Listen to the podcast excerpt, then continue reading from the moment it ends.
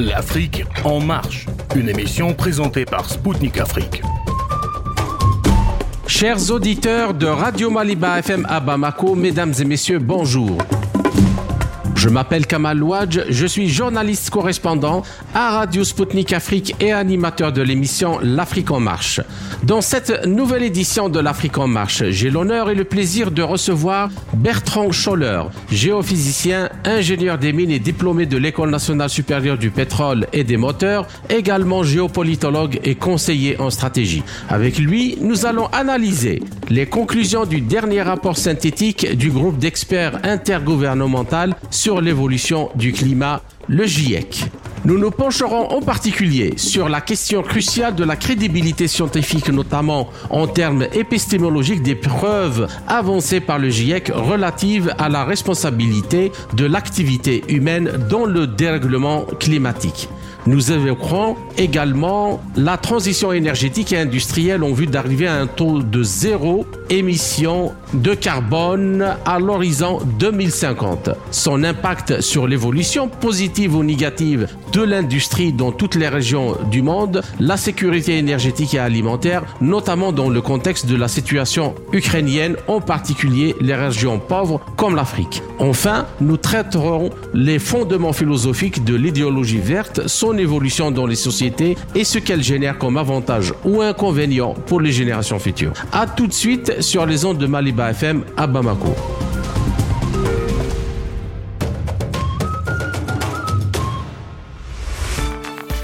Le groupe d'experts intergouvernemental des Nations Unies sur l'évolution du climat a publié un nouveau rapport sur le climat qui met à jour et synthétise les conclusions de tous les rapports antérieurs. Ainsi, ce nouveau document du GIEC s'appuie sur le contenu de son sixième rapport d'évaluation, c'est-à-dire les contributions des trois groupes de travail et des trois rapports spéciaux publiés depuis 2018.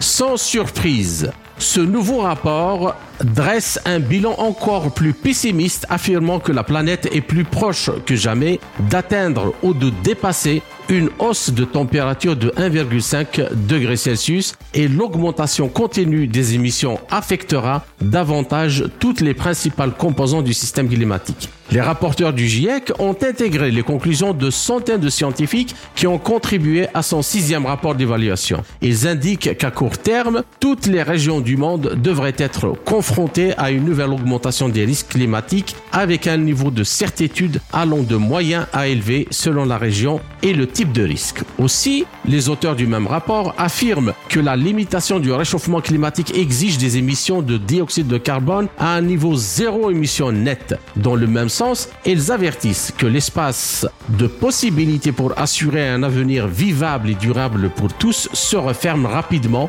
appelant les décideurs politiques à prendre d'urgence les mesures idoines à même de faire face à cette situation. A contrario, un réseau mondial de plus de 1501 scientifiques et professionnels du climat, dont le lauréat du prix Nobel de physique, le professeur américano-norvégien Ivar Ver, ont publié le 18 février 2023 un manifeste affirmant qu'il n'y avait pas d'urgence climatique. Selon ce document, la science du climat devrait être moins politique, tandis que les politiques climatique devrait être plus scientifique. Les scientifiques devraient aborder ouvertement les incertitudes et les exagérations dans leur prévision du réchauffement climatique, tandis que les politiciens devraient compter sans passion les coûts réels ainsi que les avantages prétendus de leurs mesures politiques. Par ailleurs, la fondation Clintel vient de publier un rapport intitulé The Frozen Climate View qui, de l'avis de physiciens du climat, est la première analyse critique internationale sérieuse du sixième rapport d'évaluation du GIEC.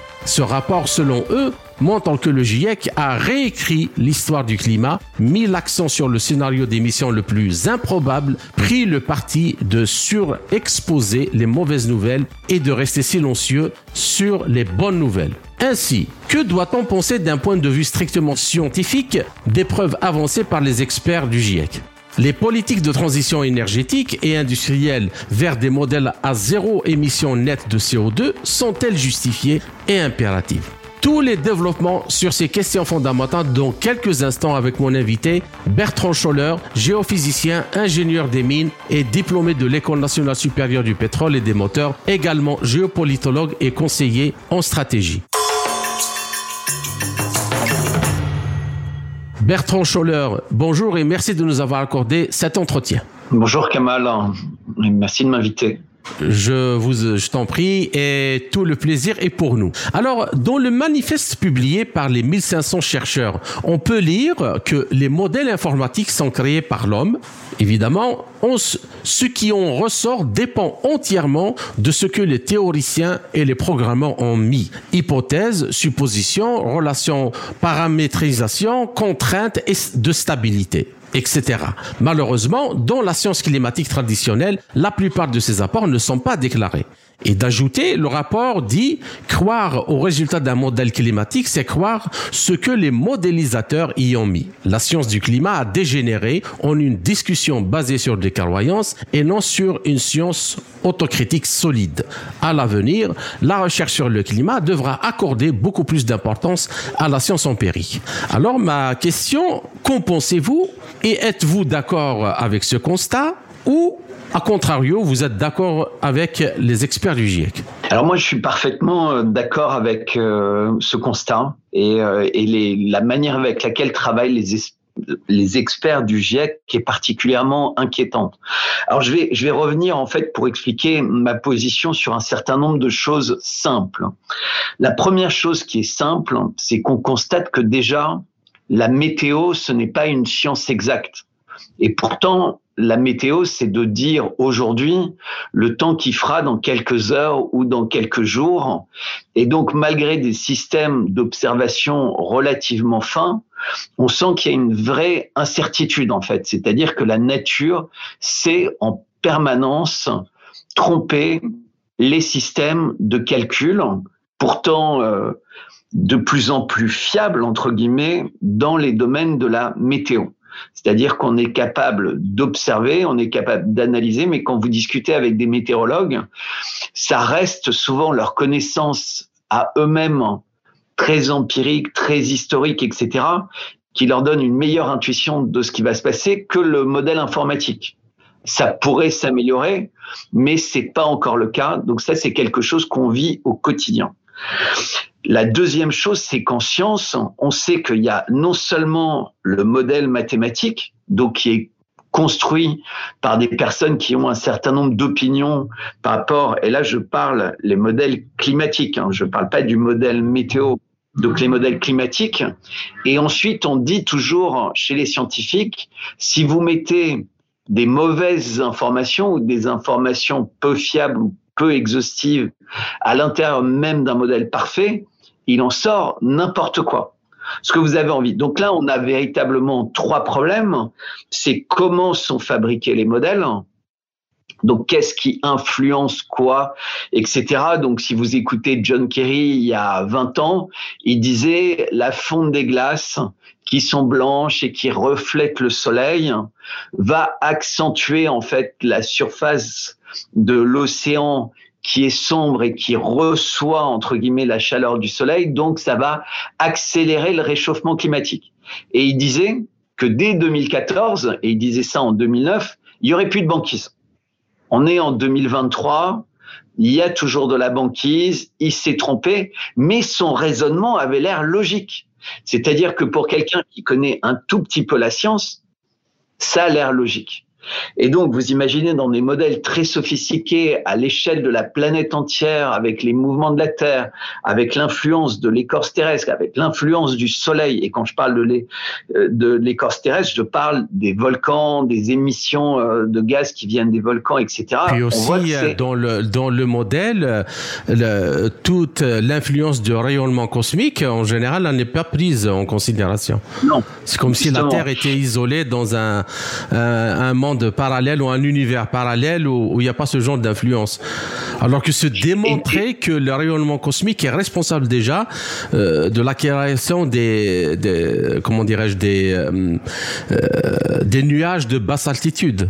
Oui, et et, et, et il faut savoir qu'à l'échelle non pas de l'humanité mais de la Terre, selon la position et selon euh, éventuellement des tempêtes solaires ou des choses très fortes qui puissent euh, se passer, ne serait-ce que dans notre système solaire, ça a un impact sur des périodes de glaciation, des périodes très chaudes, etc., et qui n'ont rien à voir avec la place de l'homme.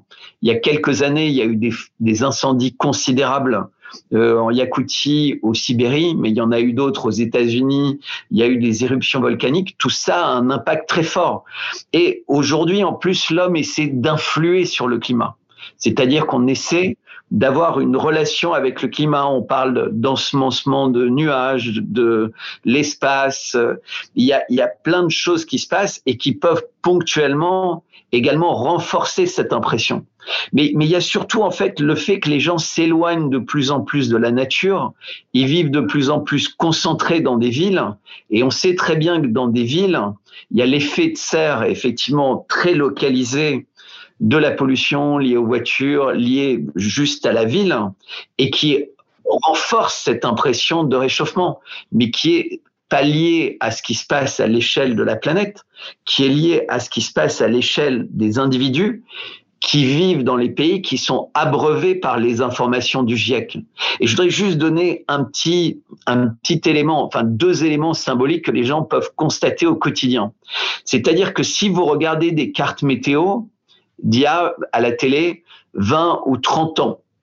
En fait, on parlait pas euh, sans cesse pour inquiéter les gens d'épisodes caniculaires, etc. Donc quand il y avait la météo, bah, quand la température était euh, de 20, 23, 24 degrés, c'était en vert. Quand elle était à 30 euh, degrés, 28, 30 degrés, c'était en orange. Et quand ça dépassait les 35 degrés, c'était en rouge ou 40 degrés. Maintenant, dès qu'on est à 20 degrés, on met en rouge sous prétexte qu'on est proche des records. Et donc psychologiquement aussi, vous mettez dans la tête des gens en continu qui fait chaud.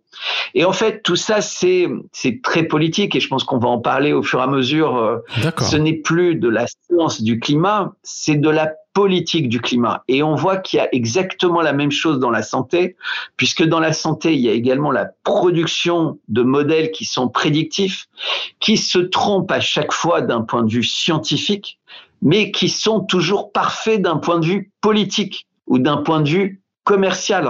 D'accord. Puisque derrière, en fait, double ambition politique et commerciale. Et malheureusement, c'est ça qui est terrible avec les modèles, c'est qu'ils sont créés par des gens qui veulent influencer des décisions et des mouvements de population et d'acceptation de la population qui n'ont rien à voir avec le climat. Et je suis pas en train de dire qu'il n'y a pas un problème de climat, qu'on peut pas faire mieux, qu'on peut pas faire plus d'efforts. Mais les conclusions qui sont prises sont très dissymétriques et on voit bien qu'elles sont influencées par le monde de la finance, par le monde de l'entreprise, par le monde de la politique pour maintenir un espèce de d'avantage compétitif international qui fonctionne toujours à sens unique. Bien, alors là, me donne, euh, vous me donnez la main justement pour passer à la seconde des questions, pour tenter d'approfondir cet aspect-là un petit peu. Alors, à regarder attentivement tout ce qui est rapporté par les médias on constate facilement que le mot science est servi à toutes les sauces. Alors, mais dès qu'on commence à regarder les choses d'un point de vue épistémologique, on se rend compte que le mot science, euh, dans beaucoup de sauces, ne veut strictement rien dire. Alors, que pensez-vous euh, de ce point de vue, d'un point de vue épistémologique justement, des preuves avancées par les experts du GIEC pour accréditer leurs conclusions? Et dans ce qu'ils avancent, peut-on parler de science quand on modélise uniquement les données mesurées sans se soucier de la dynamique physique qui les a engendrées parce que c'est ce que vous disiez tout à l'heure, euh, les modèles, ce sont les mathématiques, on peut euh, programmer, ainsi de suite.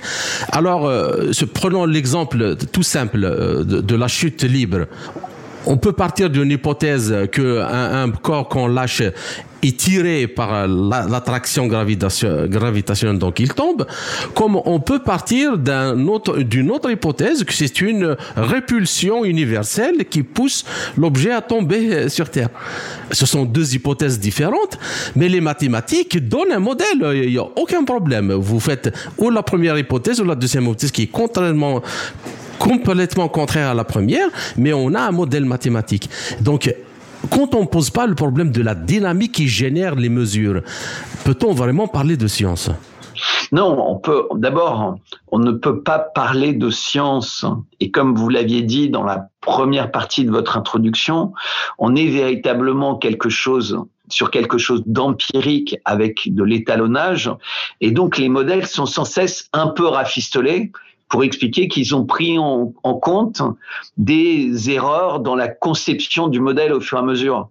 Mais c'est tout le modèle qui est faux. C'est qu'on a toujours cette sensation que, que ce soit pour le climat, que ce soit pour la santé humaine, que ce soit pour euh, l'informatique, on, on, on voudrait être capable euh, d'être comme des dieux, entre guillemets, qui ont la maîtrise de tout, qui ont une, vision universelle des choses, qui ont une vision euh, universelle euh, du corps humain. Donc, on a le droit de changer son ADN, son ARN. On a, on est capable de modéliser entre guillemets des choses qui sont immodélisables parce qu'en fait, il y a tellement de paramètres que plus on avance dans le modèle, plus on se rend compte qu'on est incapable de faire un modèle.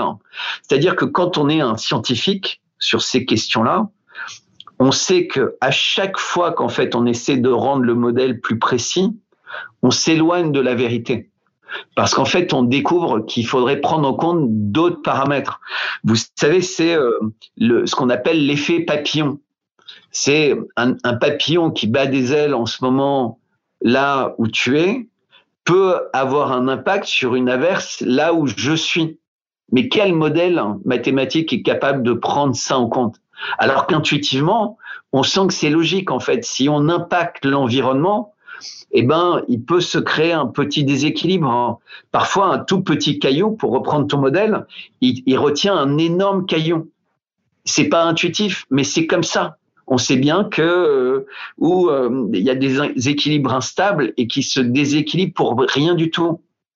C'est le cas en général des phénomènes météorologiques. En fait, il n'y a pas quelque chose d'immuable. C'est-à-dire que si tu as euh, un incendie de forêt quelque part qui n'était évidemment pas prévisible dans le modèle, ça va avoir un impact sur la météo, ça va avoir un impact sur la température. On sait bien que, je l'ai évoqué, et peut-être on va l'évoquer plus, mais tout ce qui est phénomène volcanique a énormément d'impact. Ça dégage des poussières, ça dégage des nuages qui vont changer en fait la manière avec laquelle les rayons du soleil nous atteignent, mais également toute la dynamique. Euh, moi, je vais tourner au bord de la mer sur une île avec des montagnes. Et eh ben, il va y avoir plutôt le versant ouest de l'île qui sera beaucoup plus pluvieux que le versant est. Mais selon l'hémisphère, dans, dans l'hémisphère sud, ce serait l'inverse. Et donc tout ça, c'est des choses qu'on réussit empiriquement à comprendre depuis la nuit des temps. Donc on va plutôt installer euh, les champs d'un côté, les villes de l'autre, etc. Et qu'aujourd'hui on sait calculer, mais on se trompe tellement dans la fabrication des calculs parce qu'on a tellement de certitudes par rapport à notre capacité de tout comprendre, non pas en tant que s'éloigne de plus en plus de ce qu'est notre humanité en fait, pour on est en train de confier à la machine une part bien plus importante, mais la machine telle que l'homme l'utilise, des décisions qu'on prend en tant qu'humanité, et ça nous amène à des aberrations. Alors, la question justement suivante, souvent ce qui est rétorqué à ceux qui remettent en cause le rapport euh, du GIEC est le fait que le réchauffement climatique est une, euh, une vérité palpable avec l'essence il fait chaud, la température a augmenté, il y a les incendies. Et idem pour les corrélations donc avancées pour le GIEC entre l'augmentation du CO2 dans l'atmosphère et le rehaussement de la température à cause du travail humain. Alors selon vous, peut-on parler de science dans ce cas précis? Euh, parce que en fait, ce qui est observé, par exemple, par exemple, ce qui est observé, euh, moi je dirais, euh, c'est une question pour provoquer un peu les esprits, mais je dirais si ça est vrai. Alors pourquoi croit-on que c'est le soleil qui c'est la Terre qui tourne autour du soleil, c'est pas le soleil qui tourne autour de la Terre? Parce que ce que nous voyons justement, ce qui est palpable par l'essence, c'est que le soleil se lève à l'est, il fait un demi-cercle, il se couche à l'ouest. Pourquoi c'est pas, on ne croyons pas à ça? Exactement. Et ce que vous dites est vrai. C'est-à-dire que à partir du moment où les personnes habitent de plus en plus, non plus dans les villes, dans les campagnes, mais dans les villes, et que dans leur jardin, il n'y a pas d'arbres, que dans leur jardin, il n'y a pas, euh, vous savez, des maisons avec des grosses pierres, enfin, que, que c'est des systèmes même qui sont censés être beaucoup plus écologiques, etc. La sensation de chaud, elle est plus forte. C'est-à-dire que quand vous vous baladez pendant le confinement à Paris en été et qu'il n'y a pas de, voiture, vous avez une impression où il fait beaucoup moins chaud. Et en fait, localement, au niveau d'une ville, vous avez ce sentiment de chaud, mais qui est pas lié à quelque chose qui se passe à l'échelle de la Terre, qui est lié à quelque chose qui se passe à l'échelle d'individus qui sont tous concentrés et qui vivent tous dans le même endroit. Donc en fait, le sentiment de chaud, il n'est pas palpable, entre guillemets, euh, à l'échelle de la Terre, hein, puisque si on écoutait les gens du GIEC, il y aurait plus d'iceberg, il y aurait plus de glace, la, euh, le tiers de la surface du globe serait recouverte par les eaux. Ça, ça a été ce qui a été dit depuis très très longtemps. Ça ne s'est pas du tout matérialisé comme ça, parce que la Terre, en fait, elle a, elle a un fonctionnement de régulation. C'est comme notre organisme. En fait, nous, notre organisme, on sait quand on a faim, on sait quand on a soif, on sait. C'est une mécanique qui est relativement merveilleuse et à laquelle on ne comprend toujours absolument rien.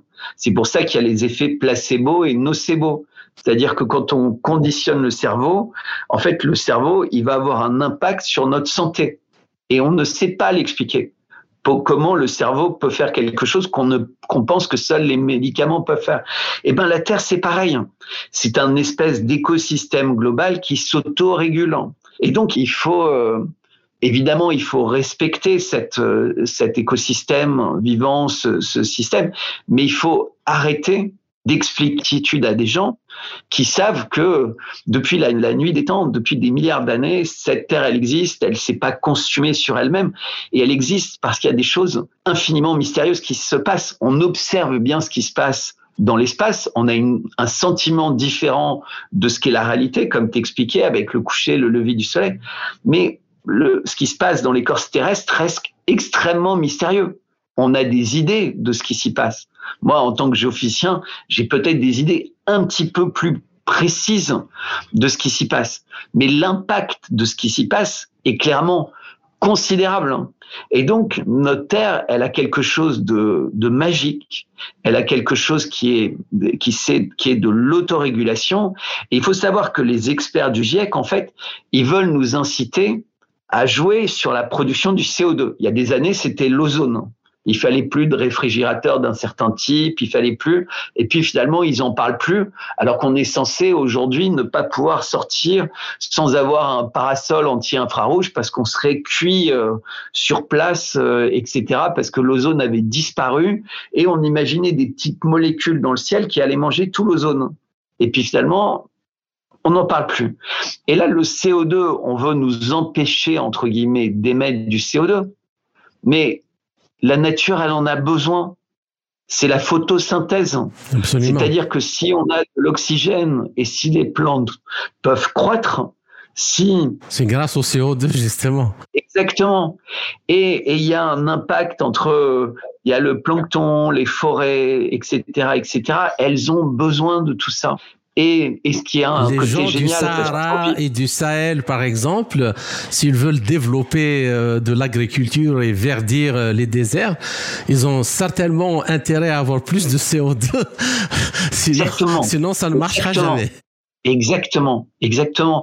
Et, ce qui est magique, vous savez, moi j'écoutais il y a quelques jours John Kerry parce que ça fait 30 euh, ans qu'il parle de, de climat. Euh, et, il disait, il va falloir faire attention aux productions agricoles, aux vaches, etc. Puisque la nouvelle cible maintenant, c'est les vaches. Mais les vaches, effectivement, elles produisent du CO2, du méthane, en digérant euh, les plantes et ça leur permet de nous donner du lait, etc., dont on a besoin. Et on va nous expliquer effectivement qu'on n'a plus besoin de vaches parce qu'on est capable de faire euh, ces choses-là de façon synthétique, avec des insectes, avec du soja. Et puis une fois qu'on n'aura plus de vaches, ils diront mais c'est pas grave, euh, le soja, on est capable de faire du lait synthétique avec des d'autres types d'insectes, etc. Mais en fait, qu'est-ce qu'ils veulent qu'on devienne en fait? Ils veulent qu'on mange des insectes, hein. ils veulent qu'on vive dans des villes. Non, mais parce qu'il faut comprendre que toute action, elle est faite pour obtenir une réaction. La réaction qui est voulue, elle n'a rien à voir avec euh, la protection du climat. Et moi, je sais, pour en parler avec plein de scientifiques, et en ce moment, au Congrès américain, il y a beaucoup de questions qui sont posées sur euh, les dizaines, les centaines de milliards qui doivent être euh, dépensés aux États-Unis, puisque les États-Unis sont revenus, en fait, dans les COP et dans le, le suivi des recommandations du GIEC avec Biden. Ils en étaient sortis à l'époque euh, de, de Trump. D'accord. Donc ainsi s'achève la première partie de notre entretien, chers auditeurs. Je vous retrouve en compagnie de mon invité Bertrand Scholler pour la seconde partie de notre émission après une courte pause musicale. À tout de suite.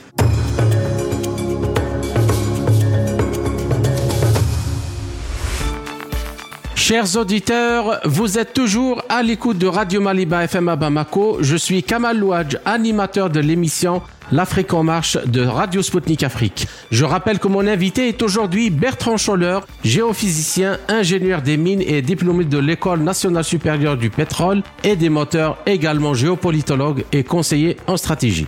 Bertrand Scholler, je vous salue à nouveau et merci pour votre patience pour cette seconde partie de notre entretien. Oui, bonjour Kamal, rebonjour. Bien, alors maintenant euh, passons euh, à l'économie verte qui est proposée. Bien, alors le nucléaire, paradoxalement, est l'énergie propre par, par, excellence qui peut sérieusement se substituer aux énergies fossiles. Or, le nucléaire est justement la première cible abattue par les mouvements politiques écologistes. En France, par exemple, le gouvernement Jospin, intégré par les Verts, Dominique Voynet euh, en l'occurrence, a arrêté le réacteur Superphénix à neutrons rapide ce réacteur qui recycle les déchets nucléaires et crée son propre combustible avant que le projet Aristide de même nature ne soit dernièrement stoppé. Alors, comment expliquez-vous cela alors que dans le contexte de la crise énergétique en Europe provoquée par la destruction des Nord Stream 1 et 2 et des sanctions occidentales contre la Russie, même les centrales à charbon sont en train d'être réouvertes? Alors c'est pas même les centrales à charbon, c'est euh, énormément de centrales à charbon. Donc juste pour euh, pour revenir pour euh, expliciter un peu à, à nos auditeurs, aujourd'hui la consommation à l'échelle du monde de charbon n'a jamais été aussi importante. Donc il y a beaucoup de pays qui considèrent que le charbon c'est une énergie du passé. C'est pas du tout le cas. C'est une énergie qui est extrêmement importante, qui est facile à récupérer, facile à transporter et facile à mettre en œuvre. Mais c'est surtout une, une source d'énergie qui n'a pas été véritablement sur laquelle il n'y a pas eu d'investissement depuis très longtemps, entre guillemets. Mais comme on va devoir s'y réintéresser. Peut-être qu'on va trouver des moyens de l'utiliser de façon plus écologique. Mais on va voir, ça n'intéresse pas la politique économique des gens qui nous dirigent. En fait, donc vous avez commencé à parler du nucléaire. Donc ça, c'est quand même un sujet qui est passionnant, puisque le nucléaire, à une époque, en fait, sous un gouvernement en France de quelqu'un qui s'appelait Pierre Mesmer, en fait, il y a eu un plan pour que l'électricité française soit principalement produite par des sources nucléaires. Et on sait faire ça de façon extrêmement sûre. Il y a très peu d'incidents, on prend beaucoup de temps, c'est une technologie qui est, entre guillemets, maîtrisée. Elle est tellement maîtrisée qu'on a des silos avec des bombes nucléaires et qu'il n'y a pas d'incident entre guillemets. On, on, on, connaît ça et on a plein de, de, sécurité entre guillemets pour le contrôler. Les erreurs entre guillemets qui ont eu lieu dans le nucléaire sont toujours des erreurs humaines. Ce sont jamais que ce soit à Tchernobyl, que ce soit euh, partout en fait où il y a eu des catastrophes, c'est qu'à un moment l'homme a erreur. Le seul cas en fait, euh, c'est au Japon et c'est quand la nature en a décidé autrement entre guillemets. Mais l'erreur humaine, c'était la position de la centrale dans une zone extrêmement sismique. Et d'ailleurs, le Japon est un des pays les plus sismiques au monde et c'est un des pays les plus nucléaires au monde. Donc ils essaient de revenir en arrière. Mais revenons euh, là-dessus. En fait, vous l'avez bien dit, c'est qu'en fait, ce sont des calculs politiques. C'est-à-dire qu'invariablement, dans les pays où le nucléaire a été attaqué, il a été attaqué sur le terrain de la peur, c'est-à-dire que le nucléaire, c'est la fin du monde, et il a été attaqué sur le terrain politique, puisque les groupements politiques en général de gauche, pour prendre le pouvoir, avaient besoin de s'allier avec des écologistes extrêmement radicaux qui mettaient, entre guillemets, tout leur positionnement sur le climat, donc la première partie de notre entretien, et sur le nucléaire, mais sans aucune rationalité de la même manière en fait, sans réaliser que par exemple euh, on va utiliser d'autres types d'énergie qui vont avoir d'autres conséquences sur la nature. Les panneaux solaires, je suis désolé, ça se fait pas avec l'opération du Saint-Esprit. Il faut des minerais, il faut les transporter, il faut des usines pour les fabriquer, il faut euh, couper des forêts pour les installer, il faut faire plein de choses qui ont des conséquences sur la nature. Et c'est la même chose pour les éoliennes les éoliennes, ça a un impact sur les oiseaux. En fait, ces gens-là ne sont jamais contents. Ils voudraient qu'on vive à l'époque des cavernes, mais tous ensemble dans des villes, à manger des insectes, etc. Alors évidemment, je suis caricatural volontairement, mais parce qu'en fait, on a peu de temps dans des émissions où les gens essaient de dire la vérité par rapport à des centaines d'émissions où les gens ne cessent de mentir et d'essayer de faire peur. On vit sur une planète qui est bien faite. On comprend et on maîtrise la technologie des centrales nucléaires. Et d'ailleurs, les Russes sont ceux qui la maîtrisent le mieux. Et aujourd'hui, parmi les projets qui ont lieu dans le monde dans le domaine nucléaire, bah, à peu près 80% en fait des, des, projets qui sont faits dans des puissances non nucléaires sont sous la supervision des Russes, donc euh, y compris en Turquie, etc. Pourquoi? Parce que tous les pays comprennent bien, et y compris même en Arabie saoudite partout, que le nucléaire, c'est quelque chose qui a de l'avenir. Et vous évoquiez Super Phoenix, etc. Et on sent bien qu'à un moment, on va aller dans la direction de la fission, donc qui est euh, l'étape euh, suivante. Donc le nucléaire, c'est séparer des molécules et avoir de l'énergie en faisant ça. Et cette énergie va chauffer de l'eau. Et on revient au temps des machines à vapeur, hein, puisque l'énergie nucléaire ne sert qu'à chauffer de l'eau, comme le charbon, euh, comme le pétrole en fait, l'énergie, ou comme l'eau, des, le gaz, etc. Et, et, et donc, on, on, on, sent qu'en fait, c'est sans cesse pour alimenter des nouvelles révolutions industrielles et essayer de créer un avantage compétitif sur des pays qui ont euh, de l'énergie comme la Russie, euh, pétrole, gaz, charbon.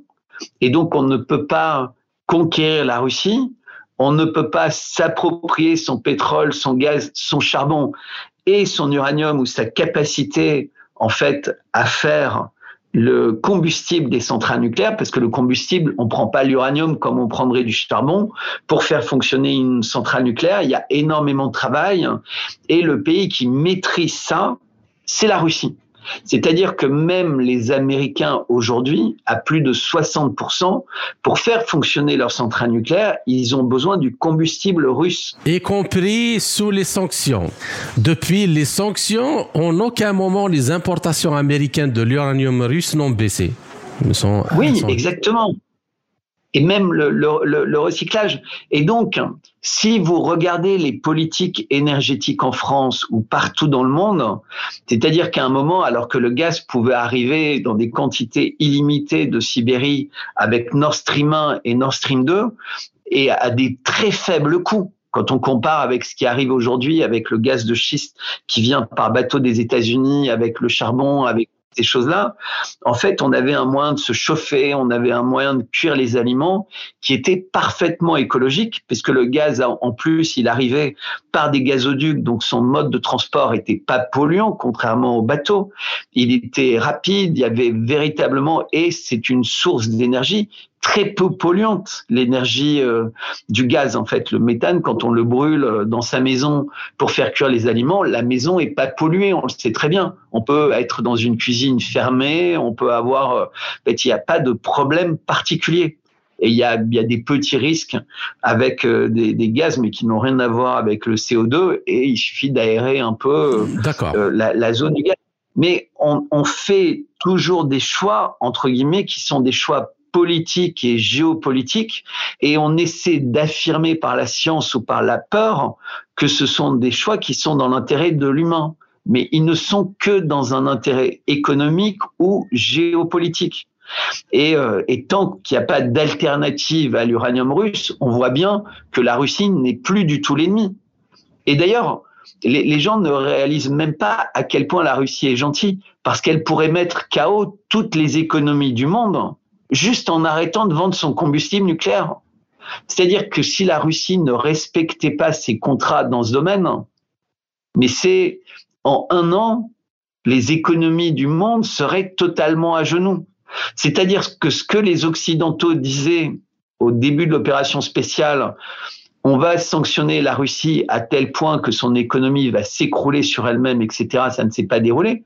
Mais à aucun moment dans ce cycle, la Russie n'a essayé de faire la réciproque, parce que la Russie n'est pas en guerre. Elle est dans une opération spéciale. Mais nous, on est dans une guerre hybride. Et il faut que les gens comprennent que tout ce qui se passe dans l'écologie et dans l'environnement, c'est une arme qui correspond à une guerre une guerre contre d'autres pays, une guerre économique contre d'autres entreprises et d'autres industries pour essayer de, de, les, de, les, de les faire disparaître et pour être remplacés par des industries sur lesquelles il y a plus de brevets, plus de monopoles du côté occidentaux. Mais également, on peut s'interroger avec ce qui est en train d'être révélé aujourd'hui, est-ce qu'il n'y a pas aussi une volonté d'agir sur euh, l'humanité et sur l'humain? C'est-à-dire qu'on est dans une extrêmement troublante. Et je suis désolé de, de dire des choses qui paraissent euh, peut-être étonnantes pour les gens qui nous écoutent, mais si ils regardent ce qui se passe au Congrès américain en ce moment, s'ils regardent ce qui se passe avec les dossiers qui sont libérés par Twitter, mais tous les dossiers qui sortent, etc., euh, c'est extrêmement troublant, pour ne pas dire inquiétant, mais la manière avec laquelle le monde a été piloté depuis quelques années en fait. C'est-à-dire que rien n'a été respecté. J'invite les gens à faire le mot-clé rapport durement et ils vont euh, découvrir des choses incroyables sur les mensonges et la taille des mensonges dans le monde actuellement. Bien. Alors, euh, la deuxième question, Monsieur Scholler, et, j'aimerais bien qu'on soulève ce point. Alors, euh, sur la place du solaire voltaïque, du solaire thermique, de l'éolien dans la production énergétique nécessaire au maintien des économies, de l'industrie, de la consommation domestique. Est-ce que c'est le problème n'est-il pas euh, mal posé? Je m'explique. C'est-à-dire que euh, on explique aux gens que vous, feriez mieux d'abandonner le gaz et le pétrole, vous feriez mieux d'abandonner d'abandonner le, nucléaire et l'énergie dont vous avez besoin et qui sont produits par ces, systèmes, nous allons la fournir avec euh, le solaire et l'éolien ou le solaire thermique. Mais il y a quand même un problème qui est qui est qui n'est pas du tout soulevé, c'est que d'abord ces énergies sont intermittentes. Quand il n'y a pas de soleil, il n'y a pas de soleil, euh, c'est tout. Et quand il n'y a pas de vent, il n'y a pas de vent. Euh, euh, on peut pas faire autrement. Donc, d'un point de vue de l'ingénierie, ce sont des énergies, premièrement, non pilotables. On peut pas les piloter parce qu'on ne sait pas quelle quantité de vent on peut avoir, quelle puissance on peut avoir. Ce n'est pas pilotable. Alors que la production électrique, euh, il faut bien comprendre le processus, c'est que on, consomme en fonction de, euh, on produit en fonction de ce qu'on consomme, parce que tout simplement l'électricité ne peut pas être stockée. Euh, l'électricité, c'est un mouvement d'électrons et on ne sait pas stocker le mouvement pour l'instant. Mais il y a encore un autre problème. Est-ce qu'on ne dit pas euh, qu'une calorie, par exemple, du nucléaire n'est pas équivalent d'un point de vue de dynamique physique à une calorie du solaire? C'est pas la même chose. Les usines de production d'électricité avec du charbon, elles ont 100 ans pour simplifier. Et on peut les arrêter et les remettre en marche relativement facilement.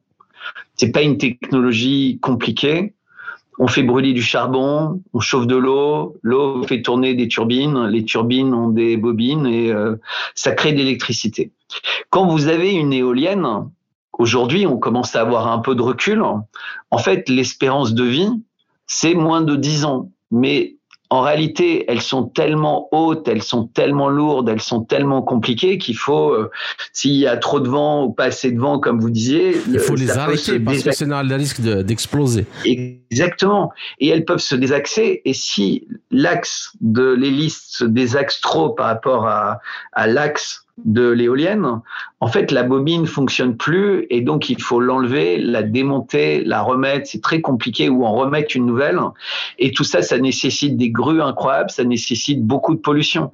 Ils ont mis aussi en mer ou dans des zones très froides en Suède.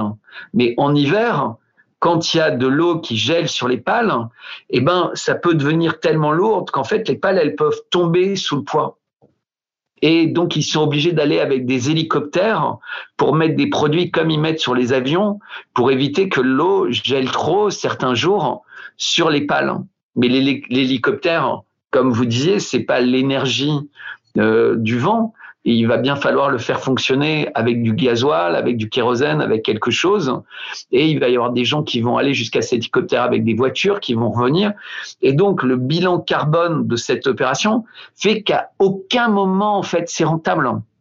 C'est-à-dire que pour produire, pour faire fondre le métal de l'éolienne, pour créer, euh, etc., en fait, il va falloir en général plus d'énergie que l'éolienne n'en produira jamais. Et puis, et puis le fait que ce sont des énergies intermittentes, donc ce qu'il faut dire aux gens aussi, c'est que quand on fait de l'éolien ou du solaire ou du solaire thermique, nous faisons à côté du gaz ou du charbon, parce que quand il y a, quand, la quantité d'électricité baisse parce qu'il n'y a pas de vent ou il n'y a pas de soleil, il faut remplacer ça avec du gaz ou, du charbon. Tout simplement parce que c'est même pire que ça. C'est-à-dire que, en fait, comme toute notre logique électrique est basée là-dessus, en fait, dès qu'il y a un peu de gaz, il faut appeler toutes les autres centrales en disant surtout arrêtez de produire parce que s'il y a trop d'électricité qui arrive dans le réseau, ça fonctionne pas. Donc il faut réguler entre guillemets la quantité d'électricité, surtout s'il y a beaucoup de, de, de vent euh, quand c'est pas une heure de pointe, la nuit par exemple. Et à l'inverse, si on n'a pas du tout, c'est les autres énergies, comme vous dites, qui doivent être appelées. Mais ça, c'est un impact sur la construction du prix. C'est-à-dire qu'en fait, les gens en Europe comprennent pas pourquoi on produit une électricité très peu chère avec le nucléaire et qui était très peu chère avec le gaz et avec le charbon, mais on paye une énergie de plus en plus chère mhm. parce que l'énergie solaire est inclus dans le marché, plus elle a un impact en fait sur le prix moyen qui est partagé par les autres pays. Et comme cette énergie, ce que je disais, elle a plein de problèmes, elle, elle, elle coûte plus cher entre guillemets que ce que ça vaut par rapport au marché, eh ben on impose en fait une augmentation artificielle des prix pour être dans l'écologie. Et donc ça a des conséquences pour les entreprises. On a parlé euh, de, de plein d'écosystèmes d'entreprises, de petites entreprises qui ne pouvaient plus supporter ça. Donc comme pour cette révolution par exemple. Exactement. Pour cette révolution écologique, on crée une révolution de désindustrialisation, de disparition des petites PME, etc. Et donc, ça a un impact catastrophique sur l'écosystème humain. C'est-à-dire pour, soi-disant, protéger l'écosystème de la Terre, et on a vu dans, le dans la première partie qu'en réalité c'était faux, que l'écosystème de la Terre, il avait surtout besoin qu'on laisse tranquille parce qu'il va trouver des solutions par lui-même et il va chercher des solutions parce que la nature est bien plus forte que nous et elle nous le démontre à chaque fois. Il faut qu'on ait beaucoup de modestie par rapport à ça, par rapport à nous-mêmes et par rapport à la planète. Donc il y a des solutions, mais c'est surtout qu'en fait on nous détruit, on nous détruit nous-mêmes, on détruit notre écosystème industriel. En fait, tout ce qui rend du bonheur et de la joie de vivre aux gens. C'est-à-dire que bientôt, on ne pourra plus trouver, on trouve déjà plus de médecins dans les villages, on trouvera plus de boulangeries, on trouvera plus de, de, de cafés.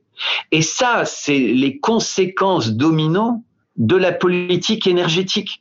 C'est-à-dire qu'il faut comprendre que cette folie, et il faudrait que les écologistes le comprennent, c'est que la folie de leur attitude, les empêchera de vivre parce que c'est les derniers justement à continuer à vivre à la campagne, mais ils ne pourront plus non plus y vivre parce qu'en fait, il n'y aura plus rien pour y vivre par la conséquence des politiques qu'ils auront essayé d'imposer au gouvernement, qui étaient ravis dans beaucoup, pour beaucoup d'entre eux, de mettre un effet boomerang. Quand en fait on fait des choses sans conscience, et je ne parle pas de science, c'est sans conscience de leur impact, on en subit toujours le prix, mais qui n'a rien à voir avec ce qu'on voulait. Le prix qu'on aura, ça va pas être dans un environnement plus propre et plus sain, ça va être une concentration de plus en plus forte des gens dans les villes. C'est ça la conséquence. Et je sais que ça peut paraître un peu compliqué, mais pour quelqu'un qui a écouté tout ce qu'on a dit, c'est relativement clair. La conséquence de cette énergie verte est de concentrer les gens dans les villes. Il faut véritablement comprendre que l'effet systémique, c'est l'inverse de ce que les gens veulent. Les gens veulent plus de nature, etc. Et c'est la logique qui les conduit à dire du soleil, des éoliennes, etc. Et la conséquence, c'est plus de villes et plus de gens concentrés dans les villes. Parce qu'en fait, ces énergies renchérissent tout, rendent tout beaucoup plus compliqué. Et donc, pour accéder aux besoins qu'on a pour vivre, en fait, on va imposer aux gens de se concentrer tous dans des villes. Il faut comprendre ça. Tous les gens qui promeuvent ça se mettent dans une logique de ne plus pouvoir vivre ailleurs que dans des villes. Et j'insiste, je répète, je répète, parce que c'est ça qu'il faut comprendre quand on écoute cette politique D'accord. environnementale. Alors, euh, par rapport euh, à ça, euh, donc ces solutions proposées dans le cadre de la transition énergétique, si j'ai bien compris, sont, sont ne sont pas viables à même de remplacer les énergies fossiles, premièrement.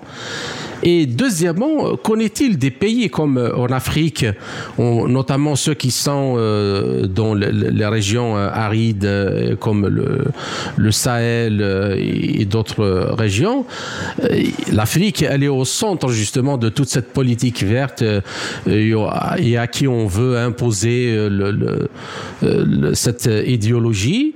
Euh, soi-disant pour continuer qu'elle reste euh, un continent non pollué et non polluant. Alors que déjà maintenant, il n'y a pratiquement aucune industrie qui pollue en Afrique. Qu'en pensez-vous? Mais, mais c'est véritablement une manière de maintenir un espèce de colonialisme. Parce qu'il faut savoir, juste hein, que les personnes qui nous écoutent réfléchissent en fait. L'Afrique est un produit qui a des ressources considérables, des ressources minérales et des ressources énergétiques. Et donc, on explique à l'Afrique qu'elle ne doit pas polluer, donc elle ne doit pas utiliser elle-même les ressources dont elle dispose. Charbon, pétrole, gaz.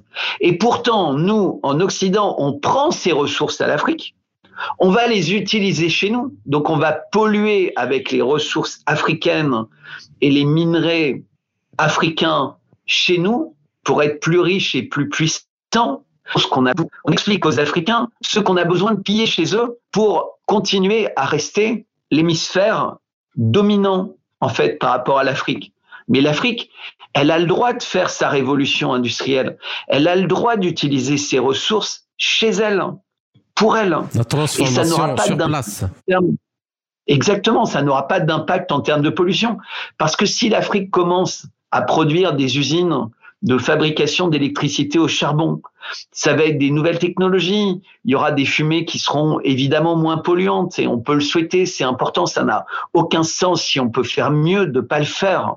Moi, je suis pour qu'on fasse mieux, pour qu'on investisse euh, pour les voitures avec des pots d'échappement catalytiques, etc. Mais les pots d'échappement catalytiques ont d'autres conséquences dans leur euh, dans le qui sont pas forcément recyclables, qui polluent également. On voit bien euh, les batteries des voitures, on ne sait pas quoi en faire, etc. Mais l'Afrique doit faire un raisonnement par bon sens. C'est-à-dire pourquoi on n'aurait pas besoin, on n'aurait pas le droit d'utiliser nos ressources chez nous alors que vous prenez vos ressources pour les utiliser chez vous en nous disant que chez nous ça polluerait, mais chez vous ça pollue pas. Mais c'est aberrant. C'est aberrant. Mais c'est présenté de telle manière que ça a l'air un petit peu logique. Mais c'est totalement illogique. Vous savez, c'est comme dans l'agriculture. Quand on dit euh, oh là là, euh, le Kenya, euh, c'est génial pour les bananes. À tout ce que vous faites, toutes les cultures vivrières et tout que vous faites, c'est idiot. Vous allez faire des bananes et vous allez participer au commerce mondial et vous allez gagner beaucoup d'argent avec vos bananes. Comme ça, vous pourrez acheter du blé en Russie. Évidemment, pas en Russie. Ils veulent pas qu'ils achètent du blé en Russie, mais vous pourrez acheter du blé en Europe. Puis l'Europe dit ah mais j'ai plus de blé. Ah mais nous on peut pas manger qu'avec des bananes, on a besoin de blé. Ah ben débrouillez-vous. Et débrouillez-vous, mais vous nous avez dit de faire que des bananes. Vous voyez, tout ça, c'est illogique en fait. Vous créez un esclavage des gens.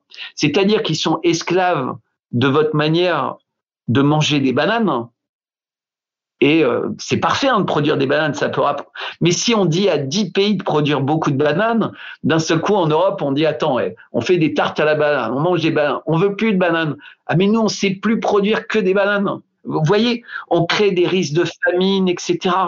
Et donc, tout est fait uniquement pour enrichir une partie du monde et appauvrir une autre partie du monde. Et moi, je dis aux personnes de Spoutnik, ayez des discussions avec des économistes, avec des gens qui regardent sur grande échelle, comme quand je parlais d'un stade. Si vous regardez que le stade, ça marche pas. Il faut regarder le chemin du stade, il faut regarder la ville, il faut regarder les avions qui amènent les gens, il faut regarder toutes ces choses-là. Il faut comprendre qu'on est dans un écosystème. La Terre est un écosystème, l'humanité est un écosystème. Les décisions qu'on prend, elles ont des conséquences. Les Africains, ils ont le droit de faire chez eux ce que nous, on fait chez nous en utilisant, parce que pour fabriquer des, des, des, batteries, etc., il faut voir les conditions d'exploitation de la jeunesse africaine. Des gens qui sont très jeunes et qui travaillent dans des conditions abominables. C'est-à-dire que pour qu'en Europe, on ait des modes plusieurs fois par an. Vous savez, moi je dis toujours, quand c'était l'époque de nos parents, le luxe, c'était un luxe parce qu'on pouvait l'utiliser très souvent. Et dans le mot luxe, ça voulait dire que c'était, on pouvait l'utiliser tout le temps et longtemps. Et c'était pour ça que c'était du luxe. C'était parce que c'était quelque chose qui avait une grande valeur d'usage longtemps et qui était de bonne qualité, d'exceptionnelle qualité.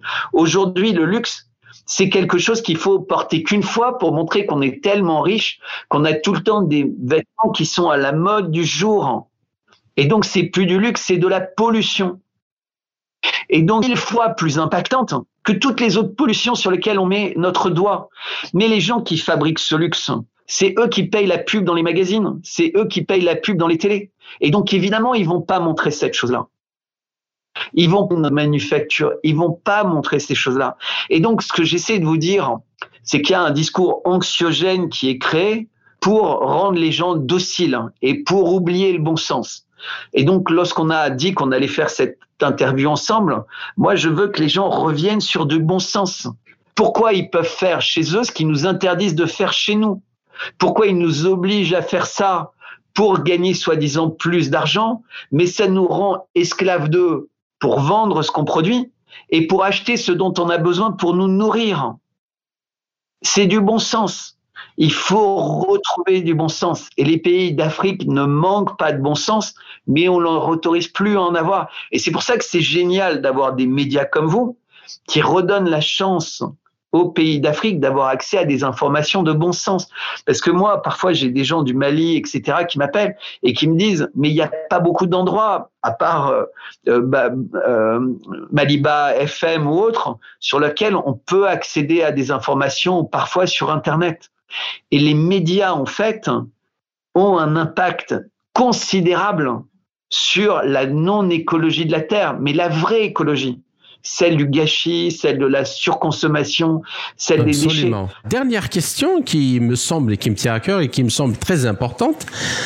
Euh, in fine, est-ce que cette idéologie verte qui se cache donc derrière l'urgence climatique n'a-t-elle pas comme fondement philosophique un pessimisme sur la nature humaine Il y a un pessimisme sur les capacités créatrices de l'être humain, comme vous disiez tout à l'heure, même s'il y a des problèmes avec les énergies euh, actuelles, les, gens, avec la recherche, la technologie, peuvent toujours améliorer les modes, euh, les modes de, de production. Et n'est-ce pas le néolibéralisme donc qui a dévasté beaucoup de régions dans le monde, qui devrait être attaqué ce que ces instances justement internationales ne font justement pas. Exactement. Mais, mais j'adore cette question parce qu'elle touche la, la, chose la plus fondamentale et qu'on peut observer depuis quelques années. C'est les enfants, c'est la natalité.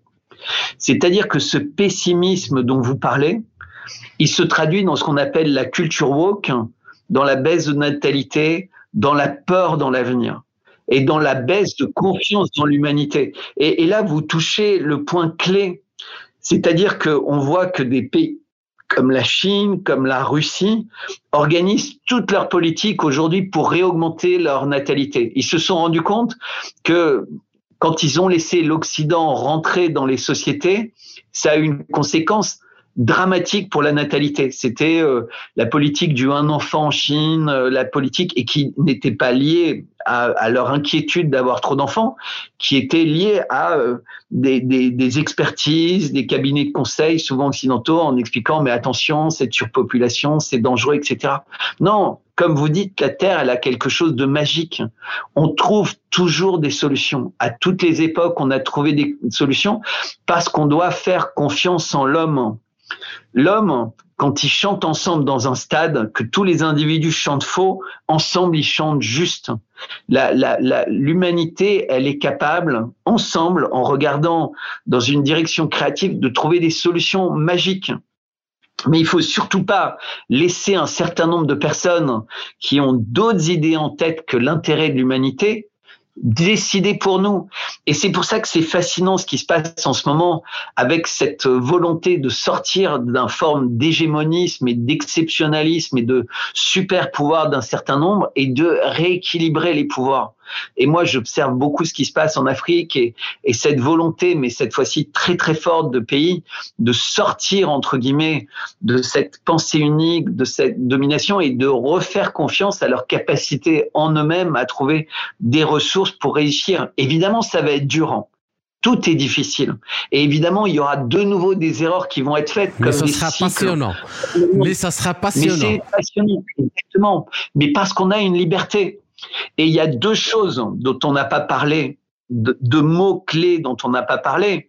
Le mot-clé de la censure, c'est-à-dire que quand on sort de cette doxa, quand on s'exprime comme on a pu s'exprimer l'un et l'autre librement, en fait, il y a un risque très fort de censure parce que ça ne plaît pas. Et la corruption. Et dans ce domaine, comme dans beaucoup d'autres domaines, en fait, quand on suit les flux d'argent, on réalise la corruption, en fait. C'est-à-dire que quand vous êtes capable d'imprimer des milliards de billets et que ces billets ont une certaine valeur, vous pouvez tout obtenir partout dans le monde. Et donc, c'est tout ça qui doit être, qui doit être changé. C'est qu'on doit rendre extrêmement compliqué la corruption et qu'on doit permettre aux gens d'accéder à l'information librement et contester. Moi, il peut y avoir quelqu'un avec qui je vais débattre et qui va me donner des arguments très convaincants. Et il va valoir du temps, soit pour les accepter, soit par les contester. C'est pas tout ça. C'est pas forcément toujours intuitif parce que la nature est beaucoup plus compliquée que notre euh, notre capacité de raisonnement. Mais en revanche, il y a des décisions qui sont prises sans bon sens, sans conscience et et sans ambition positive pour l'humanité. Et ça, c'est dramatique. Il faut du bon sens, de l'information et pas de corruption. Et vous verrez, les politiques climatiques vont changer. Ça redeviendra euh, une, une, adéquation de l'homme à son environnement. Ben, je vous remercie. Donc, euh, chers auditeurs, notre entretien arrive à sa fin. Bertrand Scholler, je vous remercie pour cette euh, interview passionnante et riche en informations. J'espère que nous avons réussi à poser cette grave problématique et ses conséquences et donner à nos auditeurs les moyens de réfléchir et d'en tirer par eux-mêmes les bonnes conclusions. J'espère vous retrouver dans les quelques semaines à venir dans un autre entretien pour traiter d'un autre sujet. Merci encore une fois et à très bientôt. C'était Bertrand Scholler, géophysicien, ingénieur des mines et diplômé de l'École nationale supérieure du pétrole et des moteurs, également géopolitologue et conseiller en stratégie. Ainsi s'achève cette édition de notre émission L'Afrique en marche proposée par Radio Sputnik Afrique en partenariat avec Radio Maliba FM à Bamako. Je suis Kamal Louadj, merci de nous avoir suivis, tout en espérant avoir été à la hauteur de vos attentes. Chers amis, je vous retrouverai très bientôt pour une autre émission. D'ici là, portez-vous bien. L'Afrique en marche, une émission présentée par Spoutnik Afrique.